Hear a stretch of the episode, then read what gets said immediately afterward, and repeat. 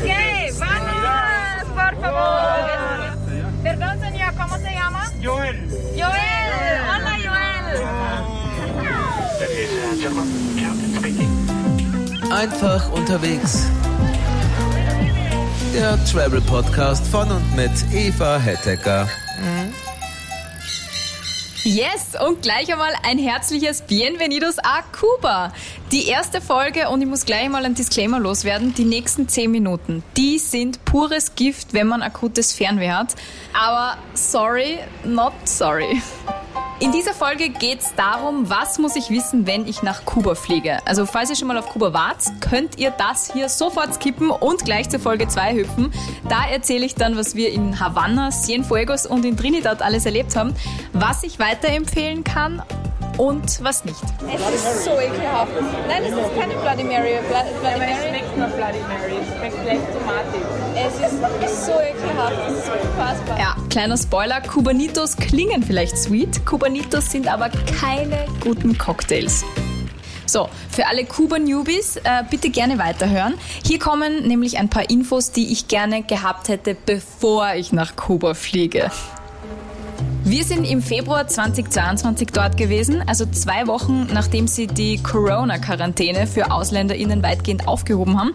Äh, damals hat es noch geheißen, mit vollständiger Impfung kommst du rein und musst nicht in Quarantäne. Mittlerweile braucht man nicht einmal mehr eine Impfung vorweisen. Am besten vorher googeln, bevor man wegfliegt.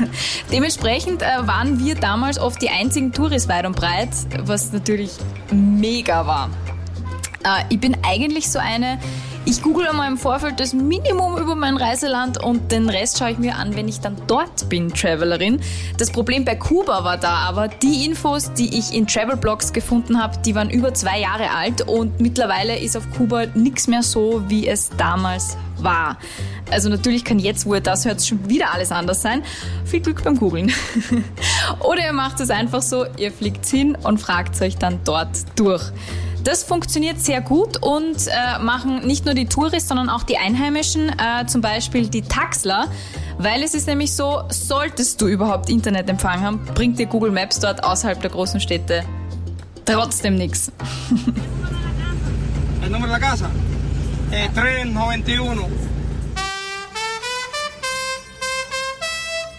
Drei wichtige Punkte, wenn du nach Kuba fliegst. Erstens, nimm genug Euros in Bar mit. Zweitens, nimm genug Euros in Bar mit. Und, richtig, drittens, nimm genug Euros in Bar mit. Bis Ende 2020 hat Kuba ja zwei Währungen gehabt. Das ist allgemein bekannt. Den Kup, mit dem Einheimische bezahlt haben, und den Cook, mit dem die Touris bezahlt haben. Äh, jetzt gibt's seit Anfang 2021 nur mehr eine Währung, den kubanischen Peso, den Kup. Und das mit dem Wechselkurs ist so eine Sache. Offiziell kriegst du 26 Pesos für einen Euro. Und da kommt jetzt auch schon Pro-Tipp Nummer 1 für Kuba. Nicht am Flughafen Geld wechseln. Nicht in eine Bank gehen und nicht bei einem Bankomaten abheben. Also, wenn man überhaupt einen Bankomaten findet, das ist auch sehr schwierig. Sondern, True Story, am besten auf der Straße Geld wechseln. Ja, wirklich. Es steht an fast jeder Ecke irgendwer, der dich fragt so, Chain Money? Chain Money? Die wollen dir keine Drogen verkaufen, vielleicht auch, aber hauptsächlich wollen sie Geld für dich wechseln. Ähm, da natürlich ausländische Währungen als härter und verlässlicher gelten als ihr Coup. Und das mit der Inflation ist tatsächlich so eine Sache. Wir waren eine Woche dort und am ersten Tag haben sie uns äh, einen Euro zu 78 Pesos gewechselt und am letzten Tag wollten sie uns schon über 100 Pesos für einen Euro wechseln. Ähm, ja, willkommen im Sozialismus. Da soll sich nur jemand über die Inflation in Europa beschweren. Aber äh, long story short, am besten in eurer Unterkunft nachfragen, ob Sie jemanden zum Geldwechseln empfehlen können oder ob Sie vielleicht sogar selber Geld wechseln im Optimalfall. Und ansonsten einfach auf der Straße schauen, ob irgendwer vertrauenswürdig ausschaut und Chain Money. Ah, ja, übrigens, äh, ein paar US-Dollar mitnehmen, das kann auch nicht schaden. Ähm, auch wenn es nur mehr eine Währung gibt, haha, kann man gerade bei staatlichen Stellen als Touri äh, oft nur mit Dollar zahlen. Das hat uns sehr überrascht. Also zum Beispiel in Nationalparks oder bei staatlichen Buslinien kannst du als Tourist nicht in der Landeswährung bezahlen, sondern sie verlangen von dir Dollar. Dollar kann man übrigens auch gut wechseln, aber noch lieber nehmen sie auf der Straße mittlerweile Euros. Tatsächlich. Wer nach Kuba fliegt, der sollte sich im Vorfeld keine Illusionen über die Zustände dort machen. Inflation über 70 Prozent, Wirtschaftsembargo, Lebensmittelknappheit. Um das alles zu verstehen, braucht man wahrscheinlich zwei Außenpolitikstudien, ein Doktorat in Ökonomie und sehr, sehr viel Tagesfreizeit, um sich in alles einzulesen. Aber das Wichtigste für dich zu wissen ist, Du kannst als Touri nicht einfach in einen Supermarkt in Kuba spazieren und dir da was zum Essen kaufen. Stichwort Lebensmittelmarken. Es geht einfach nicht. Wir haben immer wieder lange Schlangen gesehen vor Geschäften und Essensausgaben.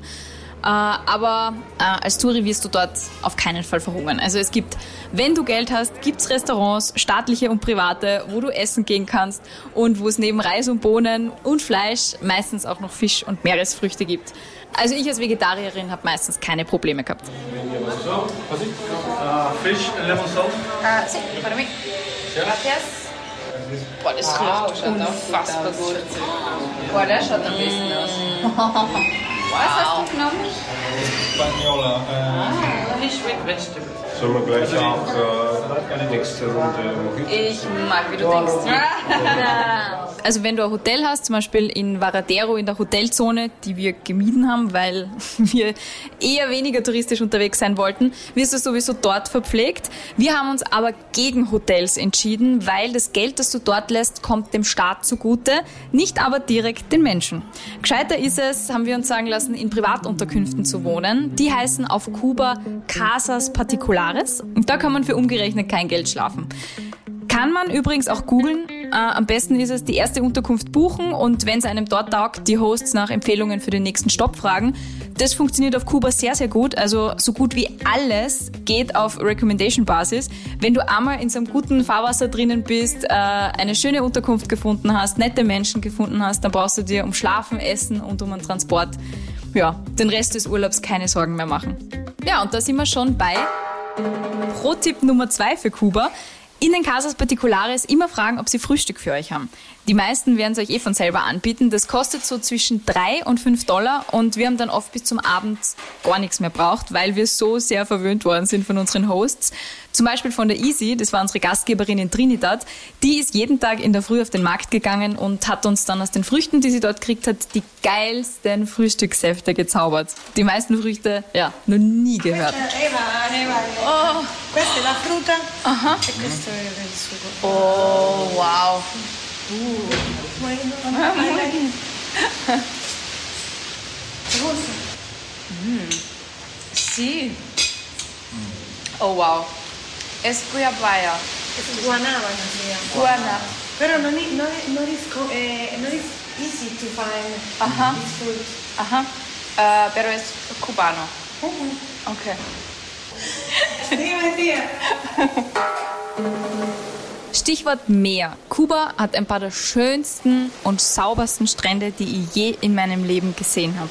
Man kann sogar den Stadtstrand von Havanna guten Gewissens empfehlen. Wir sind mit dem Bus rausgefahren vom Parque Central. Da muss man schauen nach Santa Maria del Mar und dann halt irgendwo auf den Stops aussteigen. Kostet nicht viel und ist sehr bequem, weil klimatisiert. Buenas tardes y bienvenidos a La Habana Bus Tour. Estamos en la línea T3. Vamos hacia las playas del este. Tenemos cuatro paradas en nuestro recorrido. Ja, und Stichwort Busse. Wir haben äh, im Vorfeld lange überlegt, wie wir in Kuba von A nach B kommen. Mietauto war uns äh, zu teuer und auch zu unsicher, weil wir eben nicht gewusst haben, wie sind die Straßen benannt. Äh, Im Nachhinein können wir sagen, die Straßen sind absolut safe. Also da war Costa Rica und Panama von der Schlaglochdichte her anderes Pflaster. Ähm, es gibt außerhalb von Havanna auch immer noch sehr wenig Autos. Also wir sind teilweise minutenlang über diese breiten Highways gefahren und haben außer Pferdefuhrwerke keinen anderen Verkehr gesehen.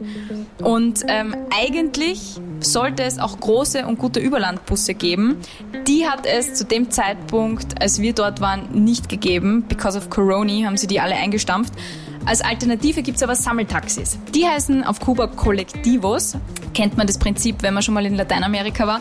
Die sind äh, sehr cheap und ja, oft ein echtes Abenteuer. Sehr zu empfehlen. Einfach einmal in eurer Unterkunft nachfragen, ob sie euch ein Kollektivo bestellen für den nächsten Tag. Das machen die meistens sehr, sehr gerne gegen ein kleines Trinkgeld.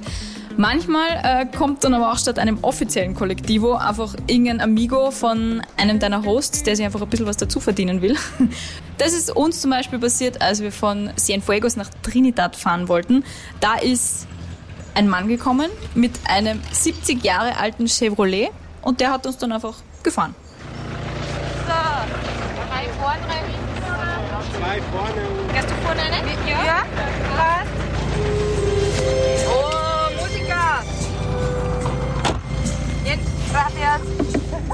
Okay, vamos, por favor. Joel. Joel. Hola, Joel. Needless to say, dass alle Kubanerinnen und Kubaner nebenberuflich offensichtlich DJ sind. Also du wirst in kein Auto einsteigen, wo nicht von vornherein gute Musik läuft. Und ans Hupen haben wir uns auch sehr schnell gewöhnen müssen. Das heißt nämlich in Lateinamerika nicht so wie bei uns äh, Vorsicht oder erst du Trottel, was tust denn du da vorn? Sondern es heißt, huhu, ich bin schneller, ich werde dich gleich überholen. So, jetzt wisst ihr alles, was ich weiß ähm, und gerne gewusst hätte, bevor ich weggeflogen bin. Wenn ihr jetzt Bock auf unsere Abenteuer in Kuba habt, dann empfehle ich euch Folge Nummer 2. Da erzähle ich euch, wie wir einen ganzen Tag verschissen haben, um eine SIM-Karte zu checken und warum wir uns in Kuba einen Moment wie Pocahontas gefühlt haben. Adios und ich freue mich, wenn ihr reinhört. Einfach unterwegs. Der Travel Podcast von und mit Eva Hettecker. Mm.